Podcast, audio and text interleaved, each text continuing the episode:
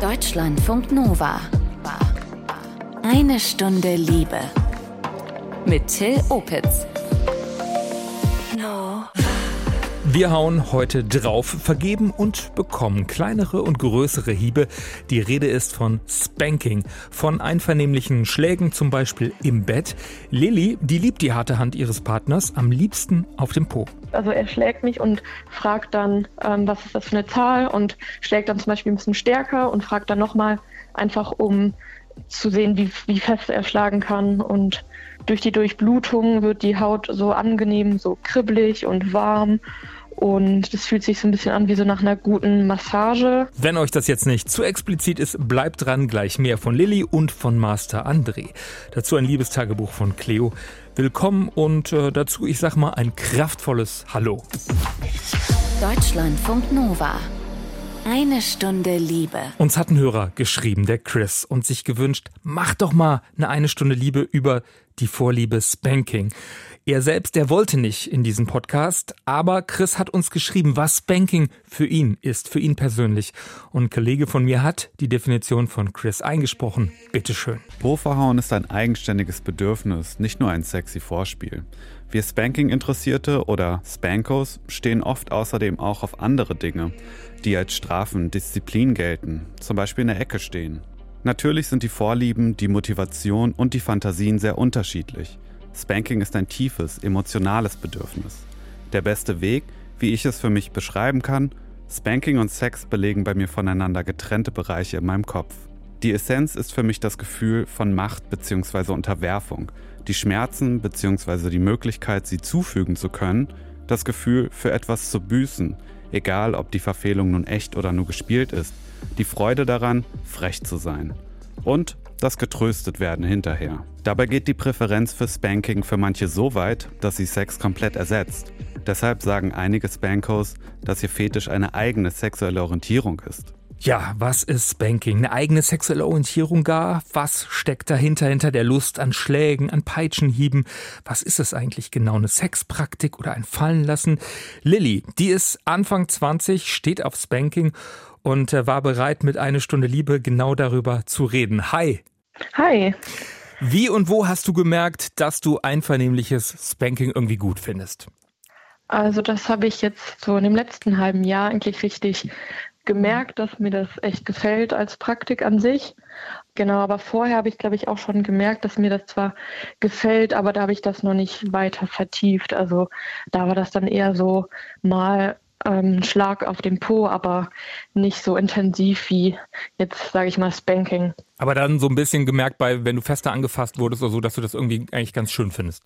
Genau, fest den Po greifen, das fand ich auch vorher schon gut. Wie hast du dich da jetzt an Spanking rangetastet? Wie ging es dann los, dass du das festgestellt hast und dann auch ähm, ja, praktiziert hast? Ja, also ich habe da jemanden kennengelernt, mit dem ich jetzt auch eine Freundschaft Plus habe und der hat es dann so ein bisschen auch angesprochen und mich quasi gefragt, wie ich das denn finde und ob ich das mag. Und dann meinte ich ja, dass mir das gefällt und dann haben wir das halt, sage ich mal, ein bisschen weiter praktiziert. Also dann nicht nur so leichte Schläge, sondern halt immer weiter und so ein bisschen die Grenzen ausgetestet. Mhm. War das jetzt Zufall, einfach Glück, dass, dass, ihr, dabei, dass ihr das beide mögt? Hm, ja, würde ich schon irgendwie so ein bisschen sagen. Also ich hatte zwar so ein bisschen im Hinterkopf, dass ich das mag, aber habe das irgendwie noch nicht so für mich realisiert. Also ich brauchte das quasi nochmal, diesen Input von einer anderen Person. Mhm. Und, um wie seid, und wie seid ihr dann vorgegangen? Also hat er erstmal gesagt, habt ihr euch irgendwie so, so Schritt für Schritt daran getastet, erstmal härter auf den Po gehauen mit der Hand und dann gesagt, ach lass uns mal mit einer Art Peitsche probieren oder wie habt ihr das gemacht? Genau, also erstmal nur mit der Hand und da kann man das ja auch ähm, variieren, ob man das jetzt nur leicht macht oder stark. Also je nachdem auch mit in welchem Winkel kann man halt auch besser zuschlagen. Da muss man sich halt ein bisschen einfach ausprobieren und dann später halt auch mit Floggern und Peitschen, also dann nochmal Hilfsmittel, die auch ein bisschen mehr wehtun können. Flogger ist so ein ähm, Lederpeitschending, wo so, so was so ausfranst, ist das sowas? Das ist so eine ausgefranste Peitsche, nenne ich das immer. Jetzt sagen vielleicht andere, oh, das tut doch total weh. Was ist denn das äh, sexy da mäßige da dran? Also, was würdest du sagen, ist das schöne, geile, tolle da dran? Ist es der Schmerz, die Durchblutung, die dann ja wahrscheinlich auch kommt oder dieses Ausliefern an anderen Menschen? Was ist es? Also ich glaube, das ist so eine Kombination aus allen. Also man kann sich halt so ein bisschen mit seinen Gedanken fallen lassen und man spürt den Körper auch ein bisschen intensiver. Also durch die Durchblutung wird die Haut so angenehm, so kribbelig und warm. Und es fühlt sich so ein bisschen an wie so nach einer guten Massage. Mhm. Und außerdem, auch wenn es, sage ich mal, auch in diesen schmerzhaften Bereich reingeht, kann das auch die Lust weiter steigern. Also so ein bisschen dieses Grenzspiel mit Schmerz und Lust. Mhm. Und habt ihr auch ein Stoppwort? Also wenn du merkst, das ist zu viel oder gab es schon mal so eine Situation, wo es sozusagen das Positive nicht im Vordergrund stand? Ja, also wir haben auch ein Safe Word abgemacht, mhm. aber das musste ich bis jetzt noch nicht benutzen zum Glück. Jetzt ist es ja so, dass manche sagen, ah, das gefällt mir ja gar nicht. Da ist eine Frau, die lässt sich schlagen, auch noch von einem Typen. Ähm, das ist ja so dieses klassische Machtgefälle. Das ist ja das, was man auch in vielen Heteropornos sieht. Ne? So Mann dominiert Frau. Das geht ja gar nicht. Was sagst du denen, die so denken? Also, dass ich natürlich auch absolut gegen Gewalt bin, aber wenn das halt in abgestimmten Grenzen stattfindet, wo beide vorher kommuniziert haben und das für sich entschlossen haben, dass das halt in Ordnung ist, dann ähm, weiß ich nicht, warum man das nicht machen sollte. Also da ist halt Kommunikation einfach sehr, sehr wichtig. Mhm. Und man muss einfach wissen, was man möchte. Also man darf das gerne auch ausprobieren und danach kann man ja immer noch sagen, ja, das ist was für mich oder nee, das mag ich lieber nicht. Aber war auch gut, das mal auszuprobieren. Ist es eigentlich äh, fest, wer was macht? Also die eine Seite ist äh, Master sozusagen, die andere wird quasi dominiert oder switcht das auch mal, wie es zum Beispiel bei euch? Also bei uns ist es so, dass er auf jeden Fall immer so der dominante Part ist. Aber für mich persönlich habe ich auch gemerkt äh, manchmal, dass ich, glaube ich, mir auch vorstellen könnte, der dominante Part zu sein. Also dass ich dann eher so Switcher-mäßig mhm. bin, das vielleicht auch mit einer anderen Person mal ausüben möchte. Ist das für dich Teil von Sex oder ist es separat? Wie würdest du das so einordnen? Ähm, also es kann Bestandteil von Sex sein, aber es muss nicht immer mit dabei sein. Also ich kann auch mal Blümchen-Sex haben. Es gibt auch mal Tage, wo man mal keine Lust vielleicht darauf hat oder einfach ein bisschen empfindlicher ist, sich nicht so gut fühlt und dann ähm, reicht das ja auch, das einfach klar zu sagen, nee, heute lieber nicht. Mhm. Aber ist natürlich auch sehr nett, wenn es mal mit dabei ist. Und gibt es auch Spanking-Sessions, wo sozusagen penetrativer Sex gar nicht Thema ist oder so? Also wo, wo nur das Spanking im Fokus steht oder, oder irgendwie einfach Körperkontakt? Ich würde mal sagen, dass der Sex so zwischendrin manchmal so pausiert wird und mhm. dann ja so eine kleine Spanking-Session stattfindet, wo das, wo dann der Fokus dann wirklich auf dem Spanking drauf ist. Aber das muss, also das ist trotzdem immer im Kontext von Sex. Also zumindest bei uns ist das so. Mhm. Und ist das wirklich was, was auf der körperlichen Ebene ähm, passiert oder gibt es dann auch so Ansagen dazu? Also gibt es auch so ein bisschen Dirty Talk oder, oder ist das Sprechen auch wichtig? Ähm, ja, bei uns ist beides so ein bisschen mit dabei, einfach damit so die Kommunikation auch während ähm, des Bankings auch so ähm, aufrecht bleibt. Also wir haben auch die Skala mit äh, Zahlen von 1 bis 10 und Also so eine Stärkeskala habt ihr ausgemacht quasi? Genau, dann vergewissert er sich auch so ein bisschen, um zu wissen einfach, wie weit er noch gehen kann, im, also in welchem Bereich ich mich einfach befinde. Also manchmal ist es dann mit ein bisschen Dirty Talk noch dabei, manchmal nicht. Das variiert dann, aber diese Skala ist auf jeden Fall immer fest und mhm. da wissen wir auch fest, also welche Zahl wofür steht. Also er schlägt mich und fragt dann, ähm, was ist das für eine Zahl und schlägt dann zum Beispiel ein bisschen stärker und fragt dann nochmal einfach, um zu sehen, wie, wie fest er schlagen kann und ähm, wie fest er halt nicht. Mhm.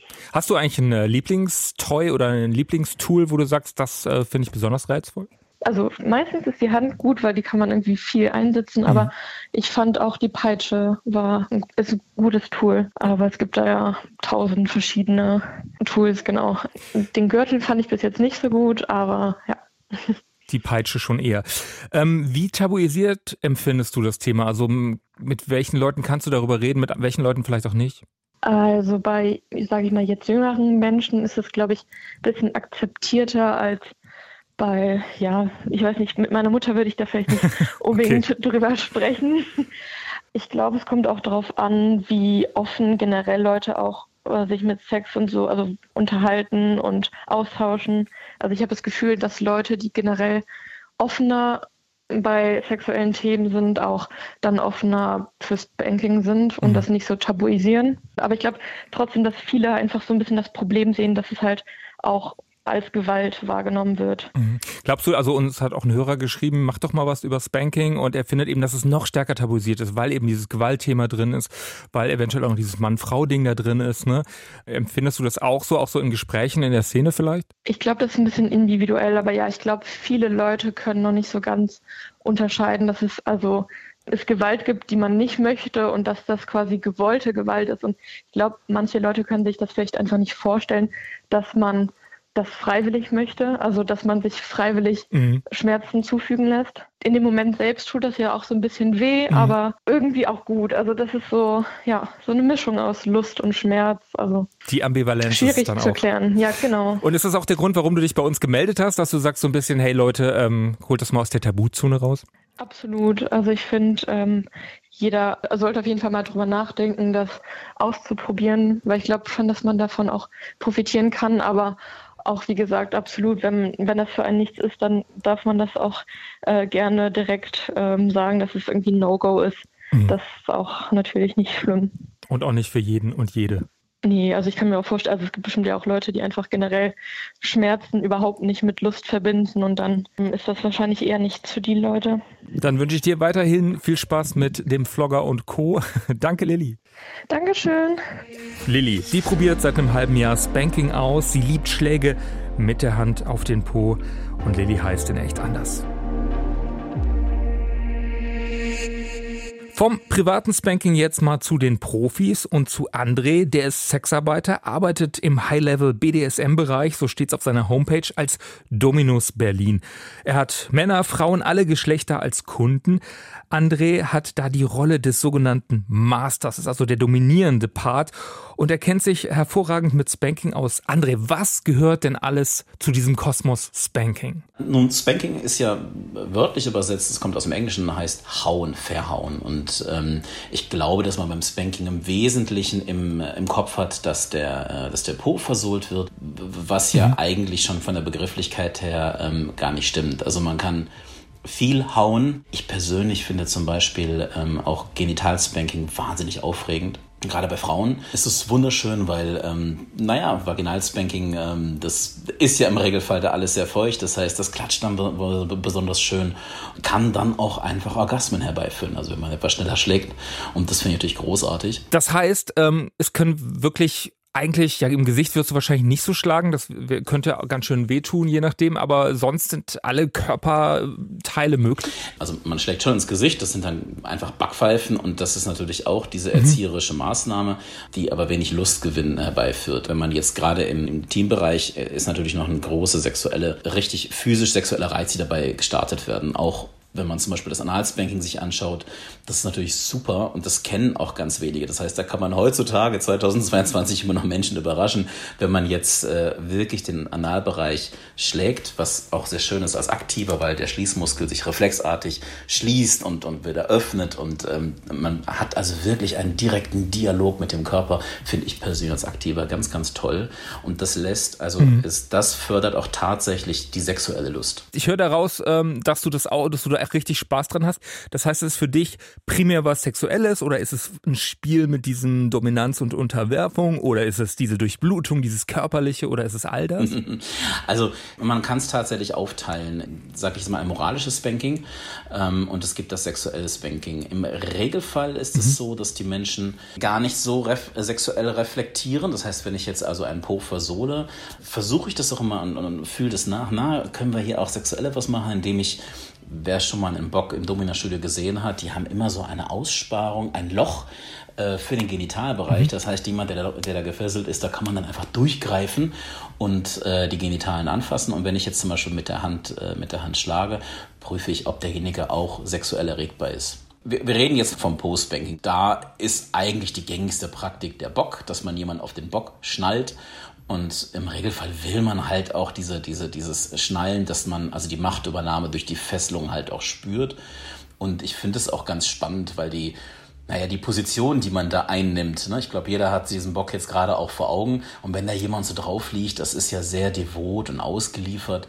Mhm. Im Yoga wäre das der herabschauende Hund. Also sagt ja dann schon alles, nicht? Also man hat wirklich dann so eine ganz devote. Und das ist schön, weil man dann natürlich die Sache auch ganz, die, die spannende Angelegenheit auch ganz anders aufnehmen kann. Aber auch dieses Spiel mit dem sich fallen lassen? Mm, also ich finde, ich bin tatsächlich doch sehr psychologisch irgendwie. Also dass Leute wirklich einfach nur äh, ihren Körper ein bisschen in Ballung bringen wollen. Das erlebe ich jetzt persönlich nicht. Dass mir natürlich Konflikte auch verarbeiten und äh, kompensieren. Und das ist auch ganz gut so. Also ich erlebe das auch ganz häufig, dass gerade wenn es ein unsexuelles Spanking ist, dass die, dass die Menschen darüber vielleicht auch Schuldgefühle abbauen. Ich fühle sehr häufig, dass die Leute sich selbst fühlen wollen, dass die ihre, mhm. dass Menschen ihre Grenzen testen wollen und dadurch natürlich ihr eigenes Profil auch besser wahrnehmen. In Kontakt kommen mit sich, besser in Kontakt kommen dadurch? Exakt. Also es bedarf für das Spanking halt immer ein, es muss immer ein Gegenpart da sein. Ja, also dass, dass die Leute sich selber spanken, das ist Quatsch. Also klar, man kann zwar onanieren, aber auch da haben wir, haben wir Gedanken, äh, Mann wie Frau, die uns, die uns stimulieren. Und äh, dass die Leute sich wirklich jetzt selber den Po hauen, um dabei zu kommen, das ist Quatsch. Also im Regelfall ist es, dass es einen aktiven und einen passiven benötigt, dass da ein Energiefluss entsteht. Und dieser Energiefluss ist das Schöne, nicht? Wie muss ich mir dann so eine Session bei dir vorstellen, wenn ich sage, du Spanking ähm, auf jeden Fall meins? Ähm, ist es auch dann meistens so, dass es oh, erst mit Spanking anfängt, dann in den Sex möglicherweise geht? Oder ist, sind dann meistens auch noch andere Spielarten drin? Also wenn Spanking vorkommt, was sind das dann für Sessions? Also ich finde grundsätzlich, wenn man sich die Sache technisch betrachtet, habe ich für mich persönlich zwei Regeln rausgefunden. Ich finde, man sollte psychologisch etwas stärker starten, also gerne sehr dominant starten und bei Bedarf, wenn ich merke, okay, ich bin vielleicht jetzt zu fordernd, einfach nur auf der psychologischen Ebene, dann werde ich freundlicher. Ich äh, mag das nicht, erstmal so ein happy Vorgespräch. Das machen viele Kollegen, ich persönlich halte das für nicht gut. Also du begrüßt einen und so, da bist du ja mein Sklave, Till. Naja, aber es geht in die Richtung. Also ich bin im Regelfall sehr, sehr, okay. ich bin im Regelfall sehr ruhig und ähm, mhm. ich schaue dann auch, was bei dem anderen passiert. Das finde ich ganz großartig. Wichtig finde ich ist insbesondere, und das ist vielleicht auch ein Tipp an die Leute, die sich da heranwagen, langsam starten, mhm. weil steigern kann man sich immer, wenn ich aber hingegangen bin und denjenigen zu fest geschlagen habe, dann ist derjenige in so einem negativen Feld, den kriege ich nicht mehr ins Positive, den kriege ich nicht mehr in den Lustbereich zurück. Deswegen empfehle ich immer, wenn man sich der Sache nähert, ruhig erstmal mit der Hand. Da hat man auch viel bessere Kontrolle. Man fühlt ja auch viel mehr den anderen, wenn man hier seine eigene Hand einsetzt. Die Lilly, die wir eben gehört haben, unsere Hörerin, die hat äh, mit ihrem Freund, mit dem sie das äh, macht, ähm, so, so eine Skala von 1 bis 10 und die steigern sich dann langsam. Ist das eine coole Idee, dass man so, so eine Skala sich äh, nimmt? ich finde es grundsätzlich toll, wenn die Leute ähm, auch anfangen, darüber einen Dialog stattfinden zu lassen und dann auch dem anderen sagen, ich bin jetzt hier, ich bin jetzt da, diese Steigerung, das dann auch äh, zu spüren, weil darum geht es. Es geht darum, sich und den anderen zu spüren. Wenn man das von außen betrachtet, neigt man zu dieser Eindimensionalität. Ja, da haut jemand dem anderen den Po. Das kann ich auch mhm. machen. Ja, das kannst du rein technisch. Aber der Punkt ist, besorgt es dir einen Lustgewinn? Äh, passiert etwas bei dir als Aktiver? Und das kannst du dann weitergeben. Ja? Und deswegen, wenn die Leute sich sagen, hey, ich bin auf zwei und ich so, oh, ich komme jetzt persönlich auf drei. Und das ist auch eine Art und Weise, sich gegenseitig zu spüren. Deswegen von meiner Seite aus Daumen nach oben. Egal wie man es macht, mhm. Hauptsache, man spürt sich gegenseitig. Wenn es um Spanking geht, wer sind da deine Kundinnen und Kunden? Sind es eher Frauen, eher Männer? Sonstige? Da kann, da kann ich nicht unterscheiden, ob das jetzt mehr Frauen oder mehr mhm. Männer sind. Das ist tatsächlich bei beiden gleich. Wie lang ist so eine Session? Ist das unterschiedlich? Mal eine halbe Stunde, mal zwei Stunden? Eine BDSM-Session unter einer Stunde ist eigentlich Quatsch. Also das mag für ja. den Vanilla-Sex mag das sein, der Quickie und äh, eigentlich können 20 Minuten da ganz toll sein. Ich habe ja auch Vanilla-Sex, deswegen das will ich auch nicht absprechen. Aber im BDSM haben wir schon sehr starke Mindsets, die da vorliegen da ist man so schnell nicht drin. Und wie gesagt, man muss sich da warm machen. Also das ist eine ganz andere Form des Vorspiels. Also unter einer Stunde ist Quatsch. Und tatsächlich, wenn wir über das Banking sprechen, ist das eher einer der Dinge, die etwas weiter zum Schluss kommen. Das hängt unter anderem damit zusammen, dass man da sehr, sehr viel machen kann und sich auch, wie wir ja vorhin schon gehört haben, sich auch wahnsinnig gut steigern kann zu extremen Dimensionen. Deswegen Ich wiederhole, Hand zum Aufwärmen, Hand zum Aufwärmen, dass die Leute nicht ja. anfangen mit den Rohrstöcken. Das ist ein Rohrstock zum ja. Beispiel ist etwas, gerade wenn man etwas häufiger, wenn man etwas fester verwendet, damit geht der Po auf bedeutet, die Haut öffnet sich und ähm, es wird auch geblutet. Das kann auch mal sein und das ist auch nicht so schlimm. Das verheilt alles wieder. Hast du dann immer Pflaster? Ah, okay, du, du, du hast dann notfalls auch für was für danach, oder? Eigentlich entdeckst du den, das ist ganz, ganz spannend, in der Wirkung am Ergebnis siehst du, dass die Leute diese Verletzungen als positiv, richtig schön empfinden, teilweise stolz darauf sind. Das mhm. ist, also, da steht also das, äh, das Empfinden einer Verletzung gegenüber tatsächlich völlig auf dem Kopf. Und das ist tatsächlich gut, weil das einhergeht mit den Gefühlen, das Ventil ist geöffnet, ich habe Dampf abgelassen. Ja? Das ist eine sehr, sehr intensive Praktik, die man sehr lange machen kann. Also ich in so einer Drei-Stunden-Session bin ich im Regelfall eine Stunde mit dem Po beschäftigt, was ich total super finde. Aber wenn wir über die Wirkung sprechen, ist es sehr, sehr spannend, dass der Job das ist ein rauschähnlicher Zustand, in dem der Sub verfällt nach einer gewissen Zeit, beim Spanking besonders stark wahrzunehmen ist. Ich sehe das dann, dass die Leute, die fangen an zu schielen oder sind irgendwie so ein bisschen, ein bisschen weggetreten und, und reagieren gar nicht mehr so richtig auf mich. Und zu Anfang habe ich mir da auch Sorgen gemacht, das ist überhaupt nicht der Fall. Das ist wirklich der, der Zustand, den man haben möchte.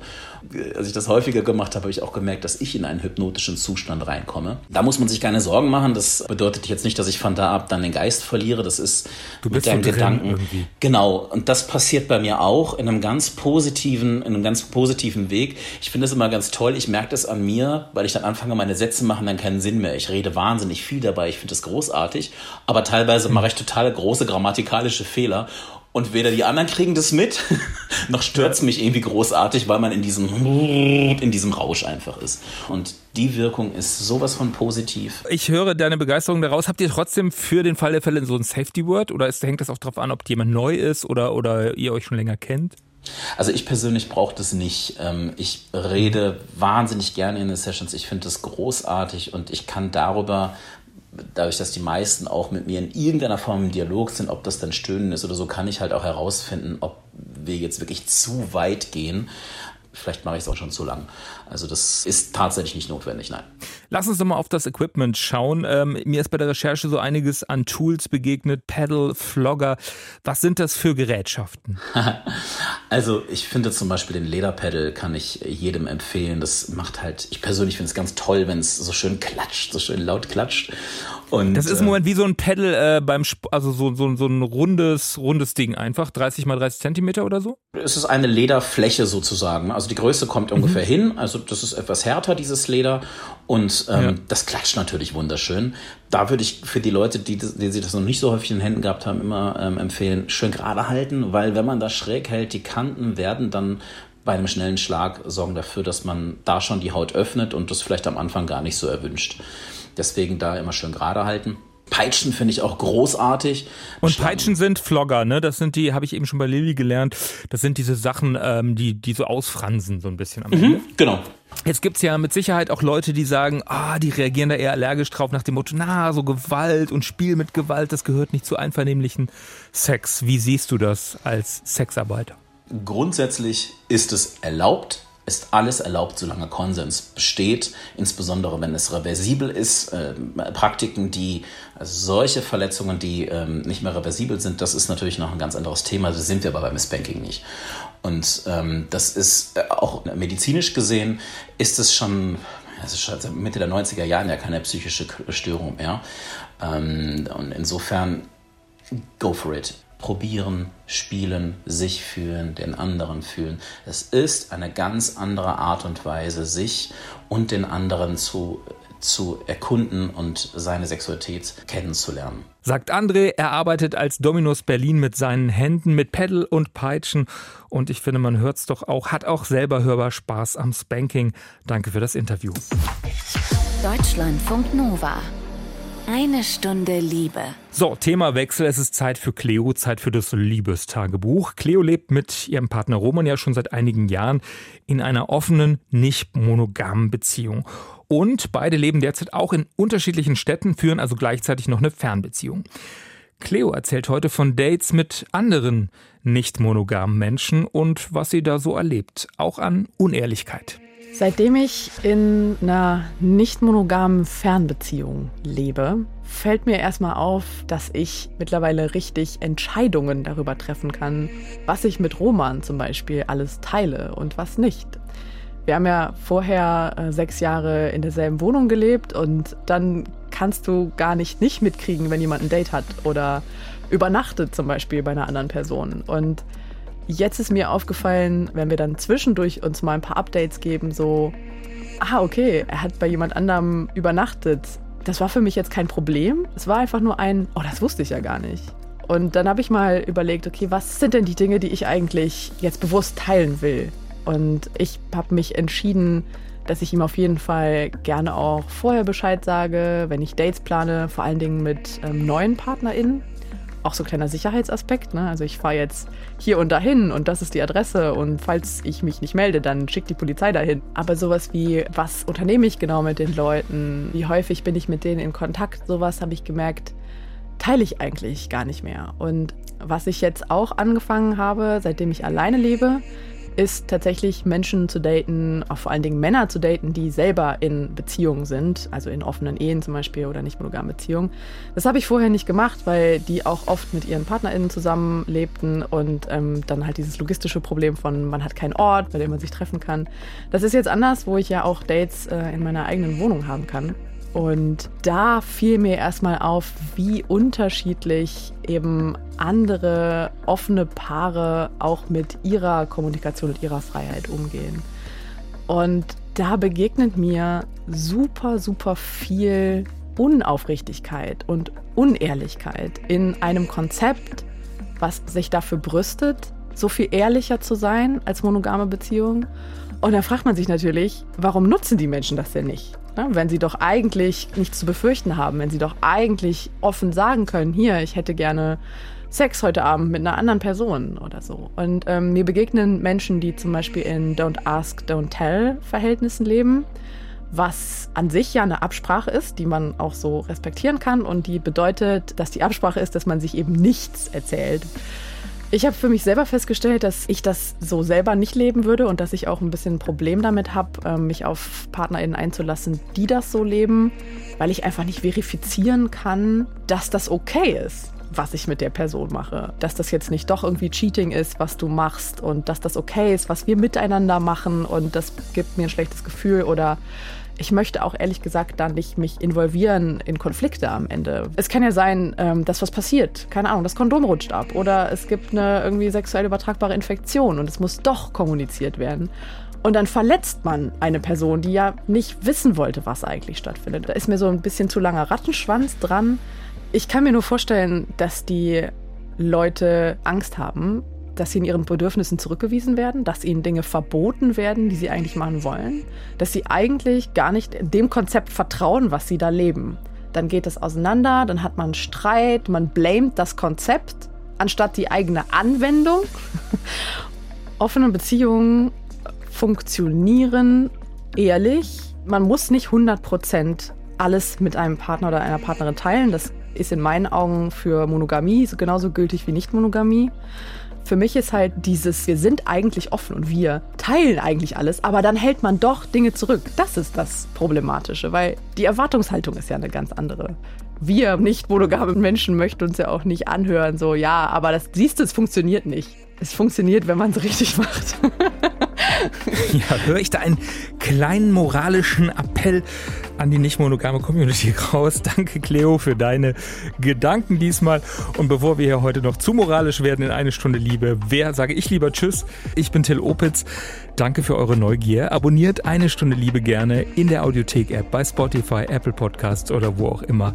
Kritik, Lob und Themenwünsche nehmen wir auch an mail at deutschlandfunknova.de. Ahoi! Deutschlandfunk Nova. Eine Stunde Liebe. Jeden Freitag neu auf deutschlandfunknova.de und überall, wo es Podcasts gibt. Deine Podcasts.